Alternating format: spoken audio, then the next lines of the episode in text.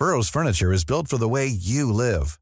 From ensuring easy assembly and disassembly to honoring highly requested new colors for their award-winning seating, they always have their customers in mind. Their modular seating is made out of durable materials to last and grow with you. And with Burrow, you always get fast, free shipping.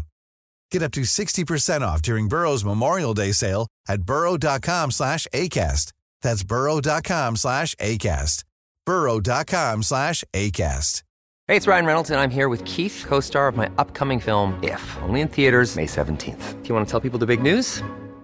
All right, I'll do. Sign up now and you'll get unlimited for $15 a month and six months of Paramount Plus Essential Plan on us. Mintmobile.com slash switch. Upfront payment of $45 equivalent to $15 per month. Unlimited over 40 gigabytes per month. Face lower speeds. Videos at 480p. Active Mint customers by 531.24 get six months of Paramount Plus Essential Plan. Auto renews after six months. Offer ends May 31st, 2024. Separate Paramount Plus registration required. Terms and conditions apply if rated PG. Aujourd'hui, je vous raconte l'histoire étonnante du double meurtre de Diane Verret et William Thériault. Et moi, je vous raconte la terrible histoire qui entoure la disparition et le meurtre de Jocelyne Hull. Vous écoutez le balado Captive.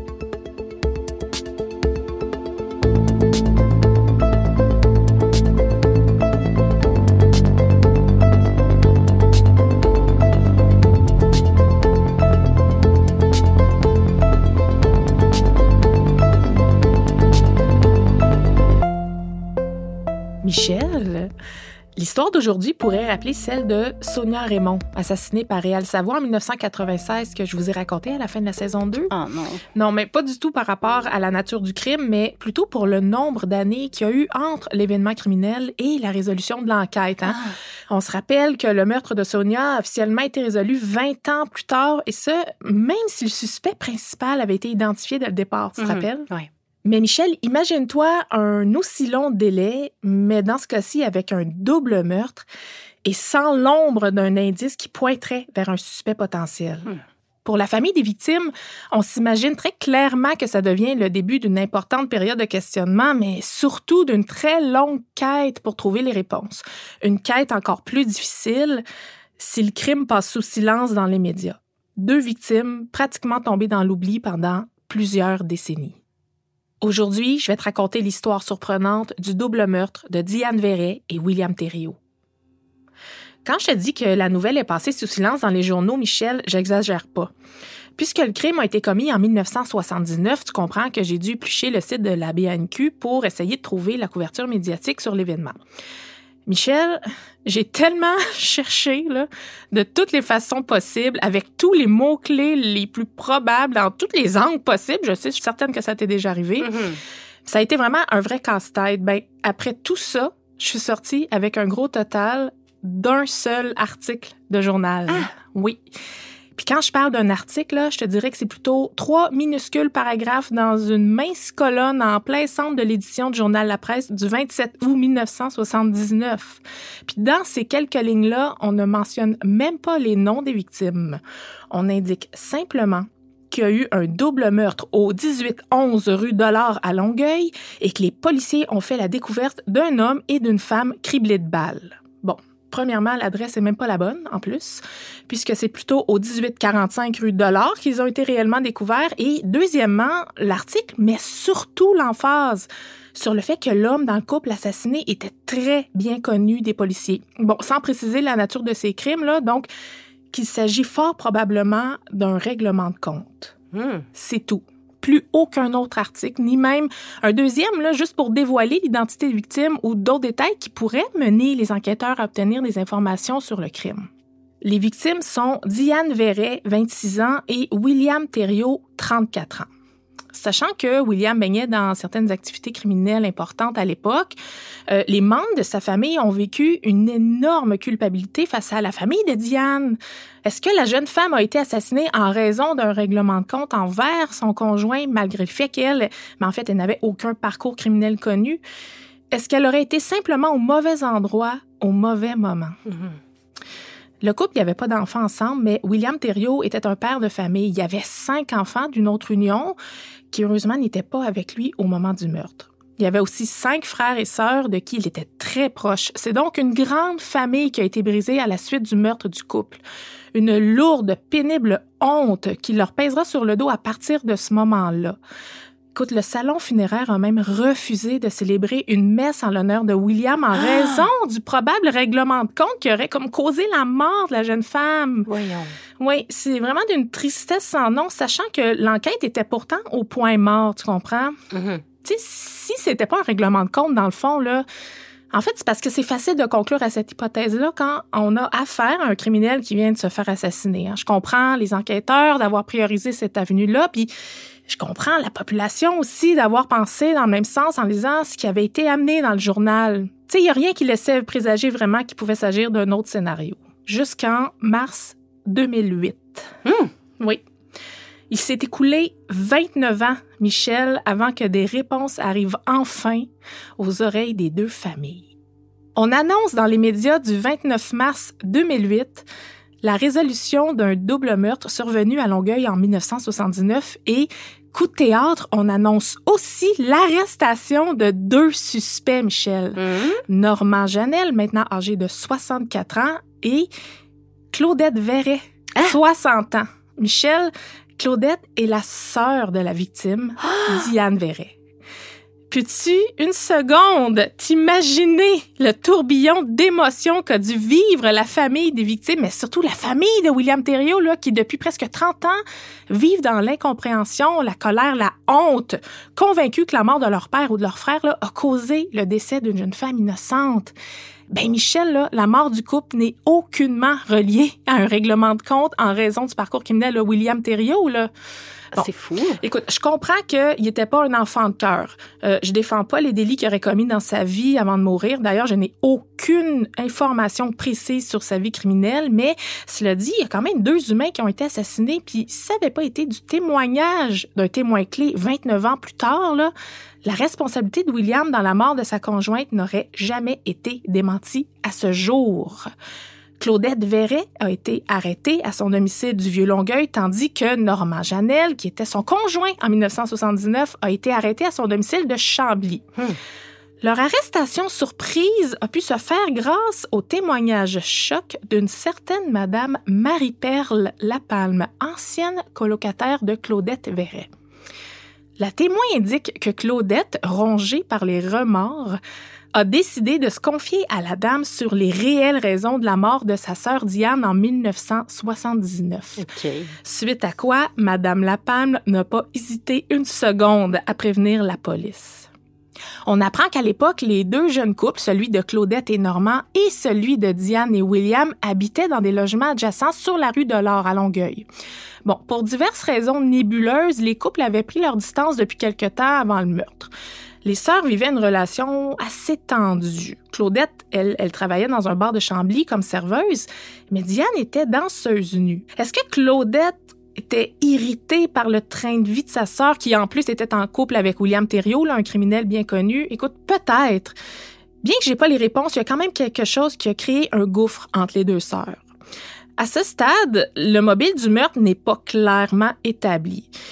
Même que ce qui est rapporté dans les médias donne l'impression que ça a plus l'air de rumeurs ou de oui-dire là, que de faits véritables. Par exemple, on peut lire dans quelques articles de journaux qu'une simple histoire de bruit entre voisins, donc entre les deux couples, serait à l'origine du drame, là, ce qui m'a Euh. laissé un peu perplexe, je dois dire. C'est toujours bien sa sœur, C'est la un peu radical, là, ouais. Ouais, il me semble que c'est un peu exagéré, puis c'est pas une raison plausible pour l'assassiner, quoi qu'il n'y ait aucune bonne raison pour assassiner ta sœur, là. Claudette Verrette est la première à subir son procès en novembre 2009. Des accusations de meurtre au premier degré, complot pour meurtre et menaces de mort pèsent contre elle. Un jury de six hommes et six femmes répondront aux exigences du juge Boilard. L'une des preuves les plus solides est, sans contredit, le témoignage de Marie-Perle Lapalma, la dame qui a rapporté les aveux de Claudette à la police. On apprend durant le procès différentes informations qui expliqueraient le véritable mobile du meurtre. On apprend en effet que Claudette était en réalité la principale bénéficiaire de l'assurance vie de sa sœur. Ah, Une assurance vie au montant de 300 000 ce qui correspond aujourd'hui à plus de 1,2 million de dollars. Là, suite à ça, en sachant ça, elle se serait procuré une arme et elle aurait commandé les meurtres à son conjoint de l'époque, Normand Janel, pour pouvoir bénéficier de la dite assurance. en même temps, je sais pas pour toi, Michel, mais ça me semble, moi, tout autant invraisemblable comme mobile parce que je suis incapable de m'imaginer que tu puisses tuer ta sœur pour une question d'argent. Ben, excuse-moi, mais c'est toujours le, un des principaux mobiles tout le temps. Je le sais, puis c'est effectivement le mobile qui est mis de l'avant au procès. Là. Puis étonnamment, Claudette Verret, ben, elle ne témoignera pas à son procès. Mhm. Puis contre toute attente, il y a même une autre preuve très solide, quoique assez controversée, qui sera présentée au jury. Le juge Boilard va accepter d'admettre en preuve une lettre d'excuse écrite de la main de Claudette. En fait, Michel, il s'agit d'une lettre d'excuse adressée à Diane, sa sœur, que Claudette a rédigée dans le cadre d'une thérapie qu'elle a mhm. suivie afin de traiter ses problèmes de dépendance à la drogue et à l'alcool. Mhm. Donc, techniquement, on pourrait dire que c'est une lettre qui a été écrite sous le sceau de la confidentialité auprès d'un intervenant. Ouais. Maître Julie Giroux, l'avocate de Claudette Verret, va tenter tant bien que mal de discréditer cette preuve-là durant le procès. On en discute souvent, toi et moi, hein, Michel, la notion du secret professionnel. Mm-hmm. On en a parlé beaucoup avec l'histoire de Marilyn Bergeron, justement. J'ai donc demandé des précisions à maître Véronique Robert parce que je comprenais mal que cette preuve-là ait pu être admise malgré la notion de confidentialité reliée à la thérapie. Mm-hmm. Là, je me porte pas nécessairement à la défense de Claudette. Là. Je pose juste la question afin de démystifier les cas où le secret professionnel est 100% assuré, versus d'autres cas comme celui-ci où la divulgation du secret a amené un élément de preuve crucial contre l'accusé. Mhm. Bien, Maître Robert, bien qu'elle soit demeurée très prudente dans sa réponse, m'a expliqué qu'en effet, la confidentialité lors d'une thérapie n'est pas toujours existante si la personne en charge, donc la thérapeute de Claudette dans ce cas-ci, n'est pas membre d'un ordre professionnel comme le serait un psychologue ou un médecin, par exemple. C'est probablement ce qui a permis à l'accusation d'admettre la lettre en preuve. Bon, évidemment, on connaît pas le contexte de sa thérapie, puis on sait pas non plus comment la lettre s'est retrouvée dans les mains de la police puis ses avocats, mais les aveux tant écrits que verbaux vont jouer grandement en défaveur de l'accusé. Mhm. Le jury va délibérer pendant deux jours avant de soumettre sa décision. Michel, c'est sans surprise un verdict de culpabilité qui sera reçu par Claudette Verret accompagné d'une sentence de prison à perpétuité. Toutefois, puisque les crimes ont eu lieu en 1979, moi je ne savais pas ça, mais Claudette pourra essayer d'obtenir une révision de peine après 15 ans ce qui ne se fait plus aujourd'hui, mais qui était encore permis en 1979. Elle devra donc séjourner dans un pénitencier fédéral au moins jusqu'à l'âge de 85 ans. Trois semaines plus tard, c'est au tour de Normand Janel de subir son procès, aussi accusé de meurtre prémédité et complot pour meurtre. Est-ce que Normand Janel aurait appuyé sur la détente à la demande de sa conjointe Claudette? L'un des témoins importants à témoigner est l'un des patrouilleurs du service de la police de Longueuil à l'époque, M. Robert Quentin, qui explique que le 25 août 1979, il a reçu un appel de la part d'un citoyen, voisin du 1845 rue de à Longueuil. L'homme disait sentir une odeur très forte de putréfaction qui semblait venir de l'appartement du couple. C'est en entrant dans le logement que l'ex-policier a découvert les corps de Diane Verret et William Thériault.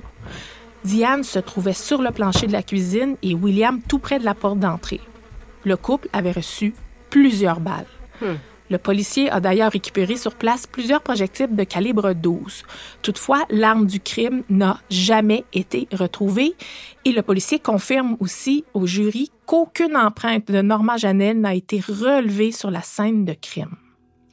L'enquêteur Jacques Bédard, qui était chargé du dossier à l'époque, a aussi témoigné, mais étrangement, à la demande de l'avocate de la défense, maître José Veilleux. Pourquoi? Ben, parce que maître Veilleux veut mettre l'emphase sur la fameuse hypothèse du règlement de compte qui planait à l'époque en raison des fréquentations très douteuses de mm-hmm. William Thériault. L'ex-enquêteur explique que jamais ils auraient soupçonné la famille de Diane Verret à ce moment-là. L'enquête visait bien plus des membres d'organisations criminelles, puis ça visait même un agent de la Sûreté du Québec qui était reconnu pour avoir des relations plutôt discutables dans le monde criminel. Hmm, ah ouais. Ce même agent-là aurait été autrefois un colocataire de William Thériault. Ah. Alors, on comprend mieux d'où vient l'espèce de vision tunnel qui tournait exclusivement autour de la question du règlement de compte à ce Mhm. moment-là. Aussi, pendant le procès, qui a d'ailleurs duré seulement deux jours, hein, ça a vraiment été un procès éclair, Claudette Verret a été appelée à témoigner, bien qu'elle ne l'a pas fait à son propre procès trois semaines plus tôt. Dans un article à la presse du 25 novembre 2009, on raconte que Claudette aurait offert un témoignage plutôt confus, assez court, puis qu'elle semblait même avoir certains problèmes de mémoire. Je vais te raconter le déroulement du crime d'après la version des faits de Claudette Verret. Dans la nuit du 18 août 1979, Normand Janel est allé la rejoindre à la fin de son corps de travail à 3 heures du matin dans un bar de Chambly. À ses dire, c'est là que Normand lui aurait proposé d'aller régler le problème qu'elle avait avec William Thériault. Ici, il y a une petite nuance, parce que selon la version de Normand Janel, c'était plutôt pour aller se réconcilier, puisque ça faisait maintenant quatre mois que les deux couples ne se parlaient plus. OK. Pourtant, Claudette raconte que suite à la proposition de Normand, elle est allée emprunter une somme de 300 dollars à son patron pour acheter une arme que Normand pourrait utiliser. Durant son témoignage, elle a dit, et je la cite, Je savais ce qu'elle allait faire, mais en dedans, je le croyais pas. Puis quand Normand lui aurait demandé qu'est-ce qu'il devait faire avec Diane, Claudette lui aurait répondu Fais ce que tu veux. Sauf que là, elle insiste en disant au jury que c'était des paroles en l'air. Bon. Encore une fois, on est en contradiction avec la version de la défense parce que, au dire de Normand, l'arme était simplement pour se protéger, sachant que William Thériault avait un tempérament dangereux et qu'il possédait aussi une arme à feu. Claudette raconte ensuite qu'ils se sont finalement rendus au logement de Diane et William et que rapidement les hommes ont commencé à se parler fort. Bon, Claudette aurait alors décidé de quitter le logement en laissant Normand avec le couple.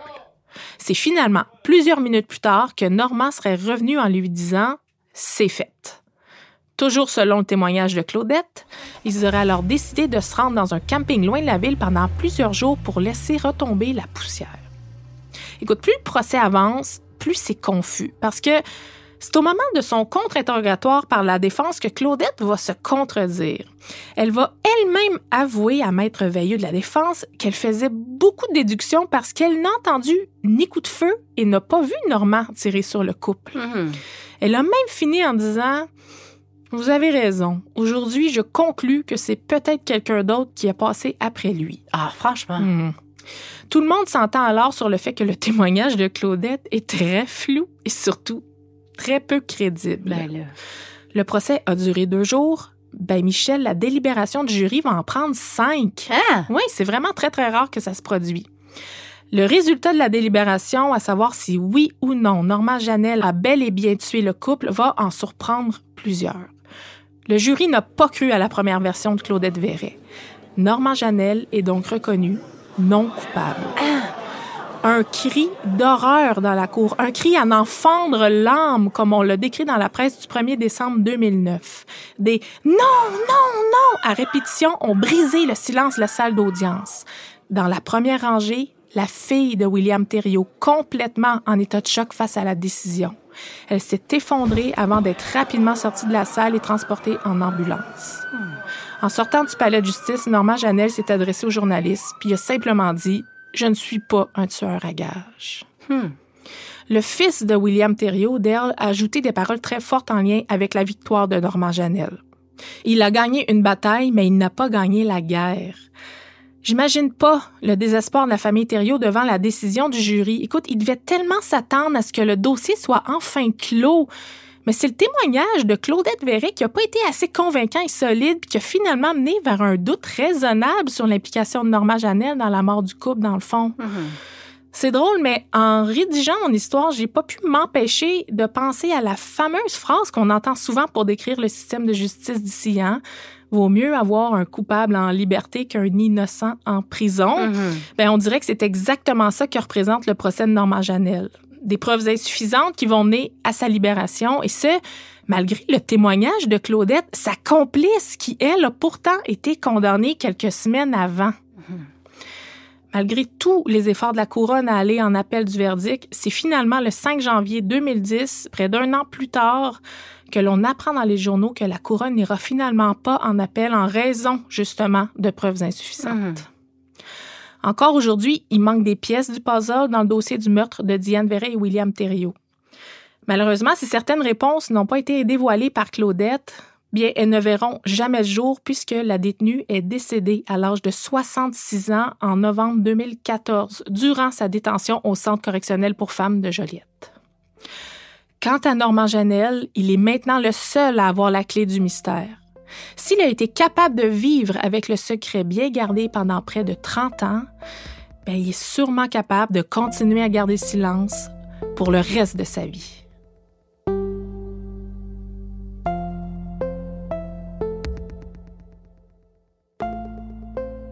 Annie, si tu te souviens bien, en début de saison, quand je t'ai parlé de la triste histoire de Nathalie Champigny, je t'ai fait part hein, de mon envie de m'approcher aussi de plus en plus des cas de meurtres Mhm. irrésolus du Québec, de me donner de la latitude, dans le fond, pour aborder aussi ces nombreuses histoires-là, tragiques, qui, pour la plupart, débutent avec une disparition, soit disant pas ça, une disparition qui finit par connaître une conclusion, mais sans pour autant trouver de résolution.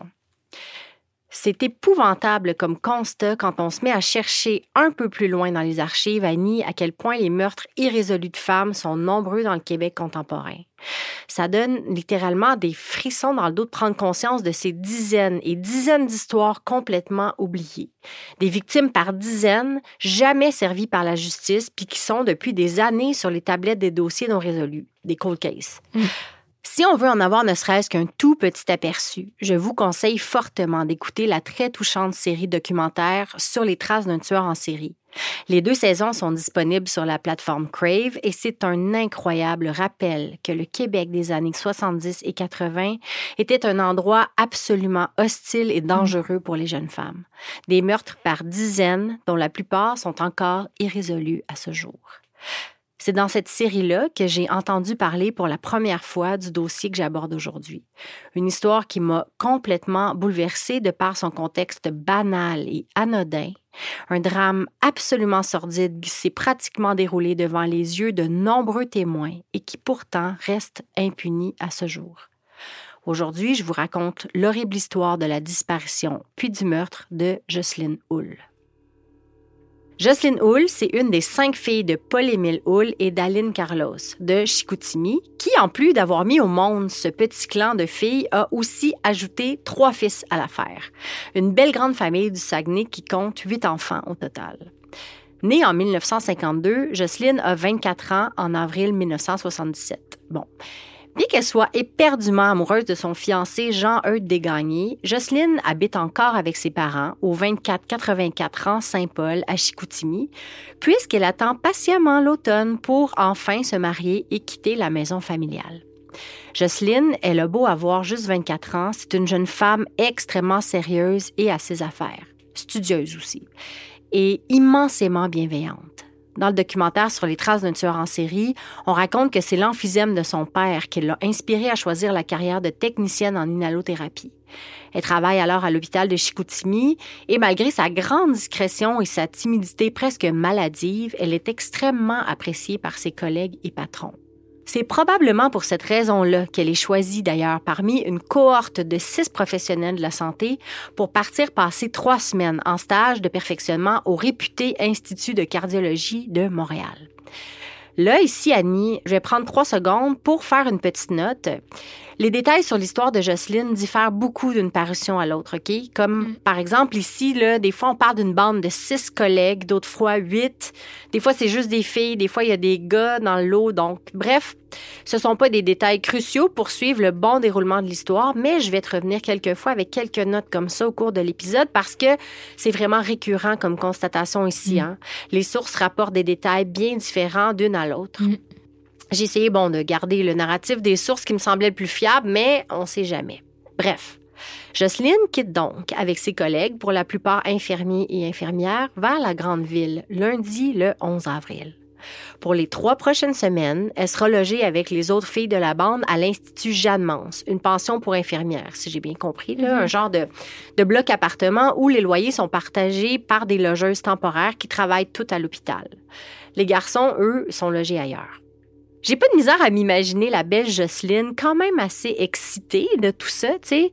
C'est certain que ça devait être vraiment chouette comme expérience, en plus d'être vraiment gratifiant d'avoir été choisie par le cardiologue Yves Savard pour faire partie de ce stage-là. Le docteur Savard, c'est celui qui est responsable de toute l'affaire, le patron de Jocelyne pour les trois prochaines semaines, en quelque sorte, tu sais.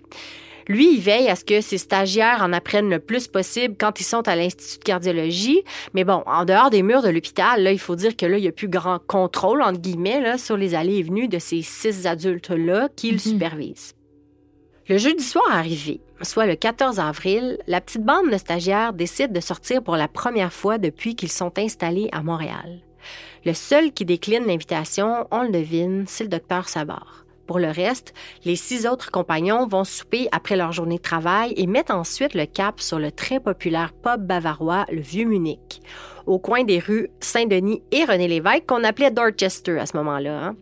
C'est maintenant démoli, mais peut-être que certains d'entre vous allez vous souvenir de la mythique salle de spectacle Medley. C'était la même bâtisse. Autrefois donc, c'était un gigantesque bar, le Vieux Munich. Et c'est à cet endroit-là ce soir-là que les six collègues décident d'aller inaugurer leur nightlife montréalais. Parmi les collègues, deux femmes et un homme sont présentés dans le documentaire sur les traces d'un tueur en série. Diane, Claire et Gilles. Ces témoins-là vont revenir assez souvent dans l'histoire, donc retiens les noms, Annie. Ils étaient donc tous les trois avec Jocelyne et le reste de la bande ce soir-là.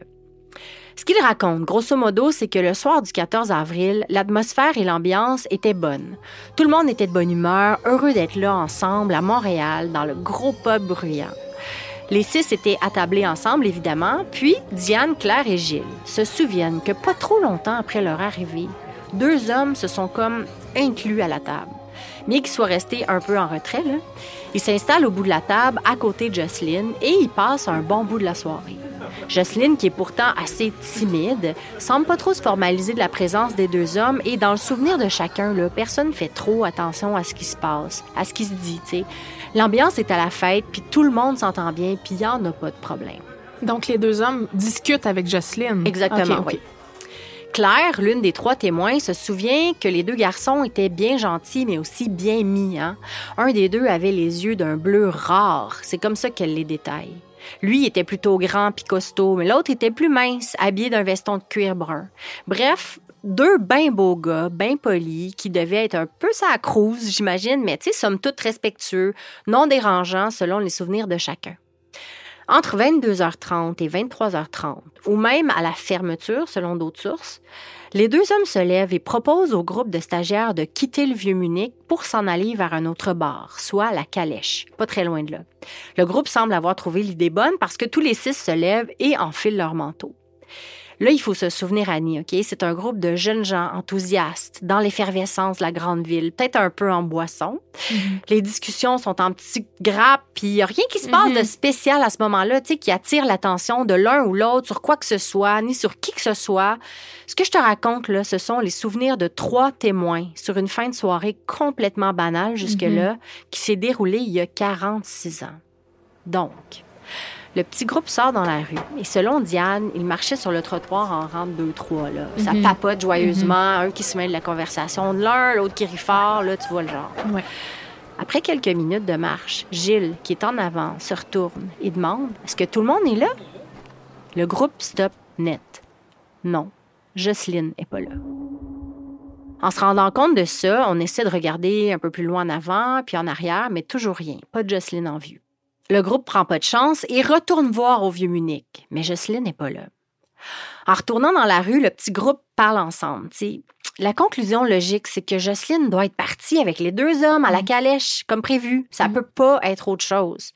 Diane pense même peut-être l'avoir aperçue du coin de l'œil, montée dans une voiture. en une mm. fraction de seconde, elle a pensé que c'était probablement la voiture des deux hommes qui devait déplacer. Ils ont probablement offert à Jocelyne de l'amener à la calèche, puis bon, tous les trois sont déjà là. Bon, si c'est ça, vite, alors le groupe repart vers ce bar que personne ne connaît pour aller rejoindre Jocelyne. Sauf que, Tu me vois venir, Annie? Ben oui. Une fois arrivée au bar, Elle est pas là. Jocelyne n'est pas là. Jocelyne est introuvable, tout comme les deux hommes qui l'accompagnaient d'ailleurs. C'est difficile de savoir exactement comment s'est déroulée la soirée après ça, mais j'ai pas l'impression que la panique était prise dans le petit groupe. Je pense plutôt que la belle naïveté puis l'effervescence a comme convaincu la bande que Mhm. Jocelyne était rentrée à la pension ou qu'elle s'était arrêtée quelque part avec les deux hommes qui avaient passé la soirée près d'elle. Bon, c'est certain que ça avait pas du tout l'air d'être son genre, mais bon, après tout, peut-être que Jocelyne avait simplement eu envie de partir sa galère ou alors découcher.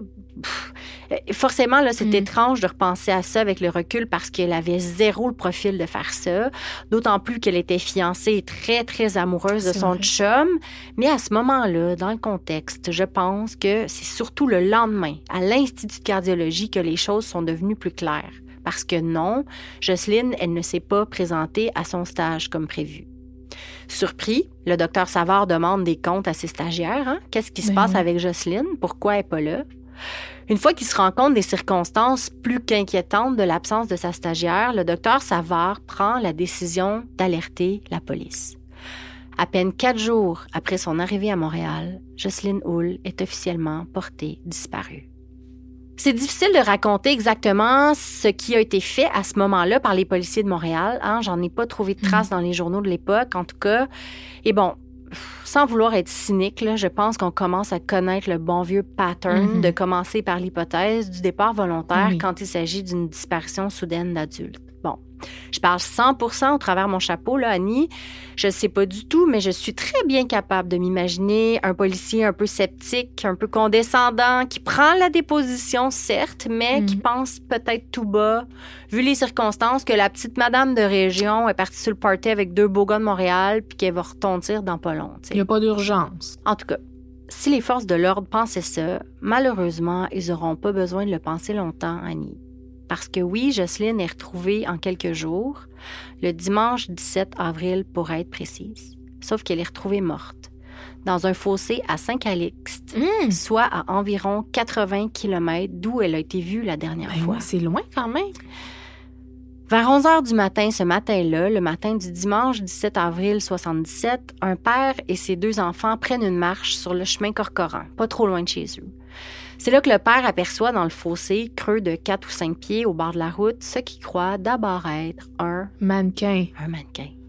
Annie, je te laisse nous lire ce qu'il a déclaré aux journalistes du Montréal Matin dans un article paru le 18 avril 77. Je pensais qu'il s'agissait d'un mannequin après ma barre, mais j'ai désenchanté rapidement quand j'ai vu qu'il s'agissait d'un corps humain. Et là là. Oui, un corps humain, Annie, un corps de femme au visage complètement massacré, Oh, un corps abîmé qui ne porte qu'un chandail déchiré, couché parmi d'autres vêtements qui semblent avoir été abandonnés autour d'elle. Le journaliste du Montréal Matin parle de plusieurs bleus sur le corps et de taches de sang visibles entre les cuisses. Inutile, Annie, de te dire que je trouve ça assez terrible là, de devoir te décrire cette scène-là. Je suis pas habituée, Mhm. moi, à être confrontée à ce genre d'image mentale-là parce que Mhm. dans les cas de disparition, cette violence physique-là m'est épargnée habituellement. Oui. J'ai eu beaucoup, beaucoup de peine à lire ces descriptions-là et j'ai trouvé ça ignoble de m'imaginer une Jocelyne si discrète et pudique être retrouvée Ah. comme ça, exposée, défigurée. Ça arrache le cœur. ça me rappelle beaucoup Isabelle Bolduc, là, ce que tu me racontes, Oh. ta description, là. Oh, c'est. Dès le lendemain, soit le 18 avril, on annonce dans le quotidien du Saguenay que ce sera la Sûreté du Québec qui sera en charge de l'enquête. Plus précisément, les enquêteurs Victor Jude et Normand Vien.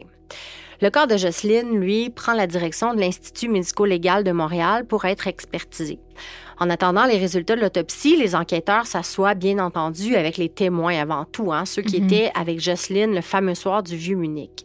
Mais ils s'assoient aussi avec le seul de la bande qui n'y était pas, Le le docteur. docteur Savard, ouais. Dans le documentaire sur les traces d'un tueur en série, on sent encore l'émotion du cardiologue quand il repense à cette période-là. Il raconte de façon bien transparente qu'il a dû fournir un alibi aux policiers qui sont venus, disons, euh, le griller de questions assez Mhm. intenses et soutenues, tu sais.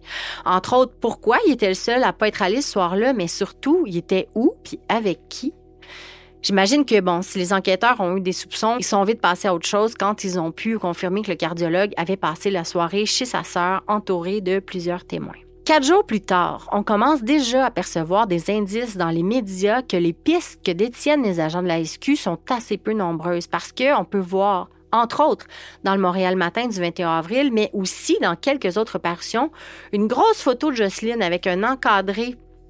Annie, je te montre. C'est un appel à tous des forces de l'ordre. Ils tentent en fait de reconstituer les dernières heures de cette jeune femme, Jocelyn Hull, qui aurait passé la soirée dans une discothèque du boulevard Dorchester. J'ai quand même rarement vu ça, un truc du genre. En d'autres termes, là, ils demandent à quiconque reconnaît cette femme sur la photo ou l'aurait aperçue le soir de sa disparition de les contacter. C'est une stratégie comme une autre, Oui. mais il me semble que c'est réellement là, de demander à la population s'ils n'auraient pas vu l'aiguille dans la botte de foin. Là. Bon, on prend pas de chance, ce qui est bon, mais je suis curieuse, Annie, toi, mettons, est-ce que tu penses que tu pourrais reconnaître un visage que tu as à peine croisé Hey. dans la rue ou dans un bar, dans des circonstances comme ça? Non. Ben honnêtement, non. Hey! Ben, à moins que ça soit euh, quelqu'un qui a vraiment un, un- un trait physique plus différent. Je sais pas. Je veux dire, là, je regarde Jocelyne. euh, et quand même, c'est une femme totalement, ben, comment je pourrais dire ça, normale, dans le sens que le ouais. rien, rien qui ressort de l'ordinaire, quoi que ce soit. C'est certain que je l'aurais pas remarqué. Ah non. Moi, je suis tellement pas visuelle. Non. là. Ça me semble irréaliste de penser que je pourrais me souvenir d'un genre de Mhm. détail comme ça. Mais bon, il paraît qu'on n'a pas tous le Ben, même tu sais, cerveau. je veux dire, je comprends la démarche. Il y a rien à perdre, là. C'est sûr. Le même jour, toujours le 21 avril, on révèle dans le quotidien du Saguenay que les résultats de l'autopsie qui a eu lieu sur le corps de Jocelyne sont sortis et que la pauvre Jocelyne est décédée des suites d'une commotion cérébrale causée par des coups répétés à la Ah. tête, ouais, probablement des coups de poing ou puis ça j'ai trouvé ça aussi assez étrange, mais je cite des coups par un objet tel un morceau de caoutchouc. Hein? Ouais. Je sais pas si c'est un détail qui sort réellement du rapport d'autopsie ou une fausse information ou peut-être une information sur un objet secret qu'on aurait retrouvé sur les lieux de décharge Mm. du corps. Mais bon, chose certaine, ça me paraît extrêmement précis. là. Oui. Je parle d'ailleurs des lieux de décharge du corps, Annie, hein, parce que oui, l'enquête démontre assez rapidement que Jocelyne n'a pas été tuée dans le fossé de. Saint-Calixte. Elle a juste été Abandonnée. abandonnée. Ouais. Une semaine passe et on n'apprend pas grand-chose dans les journaux sur l'avancée de l'enquête. Hein. On parle même pas encore des deux hommes, d'ailleurs. hein. Mm.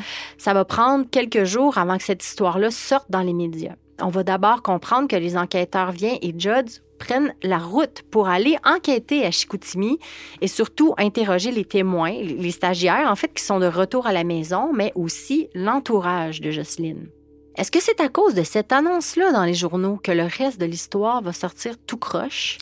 Probablement. Comme je te disais en début d'épisode, Annie, j'ai comme l'impression que l'histoire de Jocelyne n'a pas été couverte avec beaucoup de rigueur. Mm. Ou en tout cas, il y a eu beaucoup de choses de non vérifiées qui ont été dites. Par exemple, l'histoire commence à prendre forme dans les médias près de dix jours après le drame. Sauf Mm. que le journal Le Progrès Dimanche, qui est un des premiers à parler des deux hommes, annonce qu'ils seraient des gars connus par le groupe de stagiaires, puisqu'ils venaient aussi du Saguenay et que c'est pour ça qu'ils auraient passé la soirée avec Jocelyne et les autres.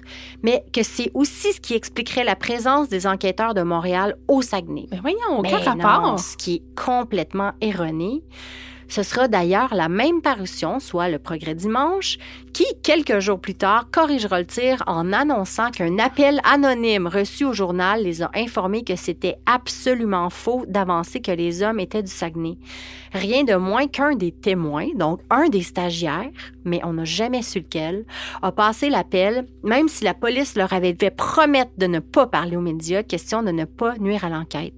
Moi, j'ai quand même trouvé ça honorable de sa Ben part oui, aux témoins là, de chance pas laisser, c'est ça, de pas laisser les journaux dire n'importe quoi. Ça Euh, peut déraper vite. Là. Le Progrès dimanche s'est donc rétracté finalement, hein, puis a annoncé du même coup que, selon des sources fiables, les portraits robots des deux hommes en question seraient bientôt dévoilés au grand public. Et ça, Annie, c'est repris par tous les journaux, presque chaque semaine.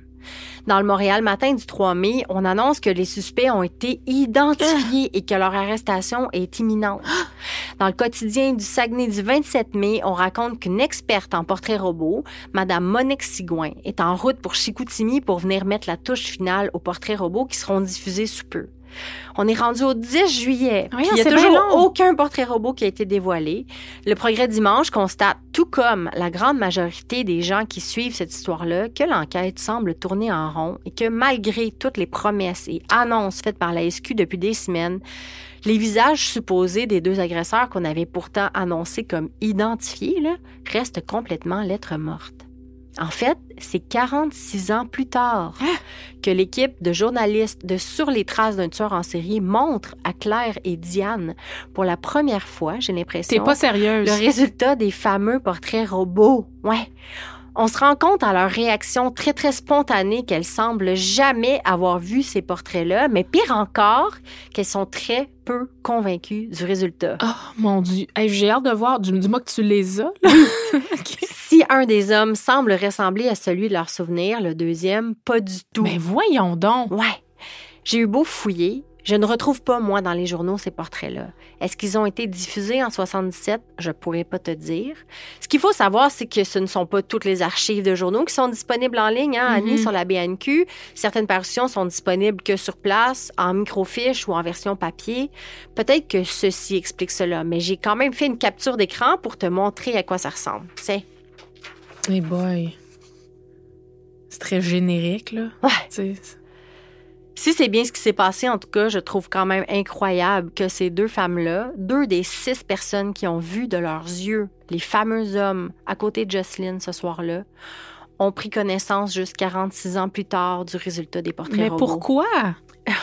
J'ai envie de te dire que c'est assez lousse comme méthode d'enquête, là. Mais bon, encore une fois, là, j'aime pas ça prétendre que Mhm. je peux juger du travail des enquêteurs parce que hey, j'en sais rien, moi, du dossier réellement. Là. Ce que je sais, par exemple, c'est que les méthodes étaient fort différentes. Hein? C'est sûr Mhm. que maintenant, là, on peut bien juger, mais il y a 50 ans, c'était loin d'être aussi technologique et scientifiquement avancé, là, la quête des indices. À ce sujet, d'ailleurs, j'ai trouvé ça encourageant d'apprendre qu'en 2018, la Sûreté du Québec annonce que l'escouade spéciale Cold Case, donc l'équipe Mhm. destinée à travailler uniquement sur les dossiers non résolus, passe de 5 à 25 employés. On engage des policiers supplémentaires, des analystes, en plus des cinq enquêteurs déjà en poste. Puis on ajoute même l'aide du profileur criminel Johan Morneau, un des 50 profileurs disponibles dans le monde à ce moment-là. Ah sais. ouais? Lui, il repasse les dossiers, les 750 dossiers de cas irrésolus de la SQ pour effectuer un genre de triage, mais aussi pour établir la victimologie des personnes impliquées dans ces histoires-là. Hey, c'est intéressant. Vraiment. D'ailleurs, voici ce qu'ajoute le porte-parole de la Sûreté du Québec à ce sujet. Annie, tu veux nous lire? Oui. Avec l'équipe qui grossit, on va avoir beaucoup plus de suspects dans notre mire. Il y a maintenant plus de criminels qui pensaient pouvoir dormir tranquille qui risquent de se faire attraper. J'aime ça. Moi aussi. hey, c'est sûr qu'être un meurtrier en cavale, là, je commencerai à Ah, trouver que les taux se resserrent un peu. hein. Oui. Les nouvelles méthodes sont tellement efficaces puis pointues. Puis l'ADN, Annie, tu sais maintenant, là, avec Ben la oui. super popularité des tests ADN pour connaître tes origines, là, genre Oui. Ancestry.com Oui. ou 23andMe, il y a une immense banque de données disponible puis susceptible de créer des matchs familiaux avec des suspects toujours au large, tu sais. Bon, c'est sûr que tous les développements scientifiques sont encourageants, mais encore faut-il avoir de l'ADN au dossier. Ouais. Quand ce sont des cas comme ceux de Jocelyne qui remontent à presque 50 ans, c'est Mm. moins évident. Il y a beaucoup plus d'espoir de voir se résoudre des cas plus récents, malheureusement. Dans le cas de Jocelyne en particulier, je ne crois pas qu'il y ait de l'ADN au dossier. En tout cas, si c'est le cas, c'est mentionné nulle part. Tout ça est terrible. L'histoire de Jocelyne est absolument odieuse et terrible, mais j'ai quand même ressenti un petit soulagement en voyant dans l'épisode sa pierre tombale, située au cimetière latérrière de Chicoutimi. Je sais que j'ai l'air déconnectée de dire une affaire de même, mais d'habitude, moi, dans mes histoires, Ouais. il me le manque, ce bout-là. Celui où on peut venir pleurer ou se recueillir à l'endroit où le corps de la victime repose. Déjà de simplement avoir la paix d'esprit et la chance, là, en gros Mhm. guillemets, d'avoir une certitude, celle que le corps de la personne qu'on a tant aimé repose en paix, dans la dignité, dans un endroit que ses proches ont choisi avec bienveillance.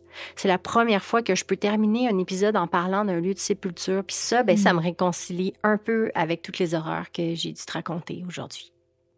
D'ailleurs, Annie, ça m'a brisé quand j'ai appris que sur la pierre tombale, juste à côté du nom de la belle Jocelyne Hull, se trouve celui de Jean-Eudes Desgagnés, son promis, Oh Celui qu'elle devait épouser à l'automne 77 avant de se faire arracher la vie. Au moment d'enregistrer l'épisode sur les traces d'un tueur en série, il n'y avait toujours pas de date sous son nom à lui, tu sais. Ça m'a bouleversée tout autant que la journaliste présente dans le documentaire de m'imaginer que même après tant d'années, ce monsieur-là a décidé que son repos éternel sera à côté de sa belle Jocelyne, celle avec qui il avait choisi de passer sa vie, mais qui finalement sera celle avec qui il passera ce qui vient après. Si vous avez des informations sur le meurtre de Jocelyne Hull ou sur les deux hommes du Vieux-Munich, contactez évidemment la Sûreté du Québec au 1-800-659-4264. Captive est enregistrée au studio Madame Wood à Montréal. Un concept et une réalisation d'Annie Lorrain et Michel Ouellette. Montage et habillage sonore, Vincent Blain. Thème musical, l'indice.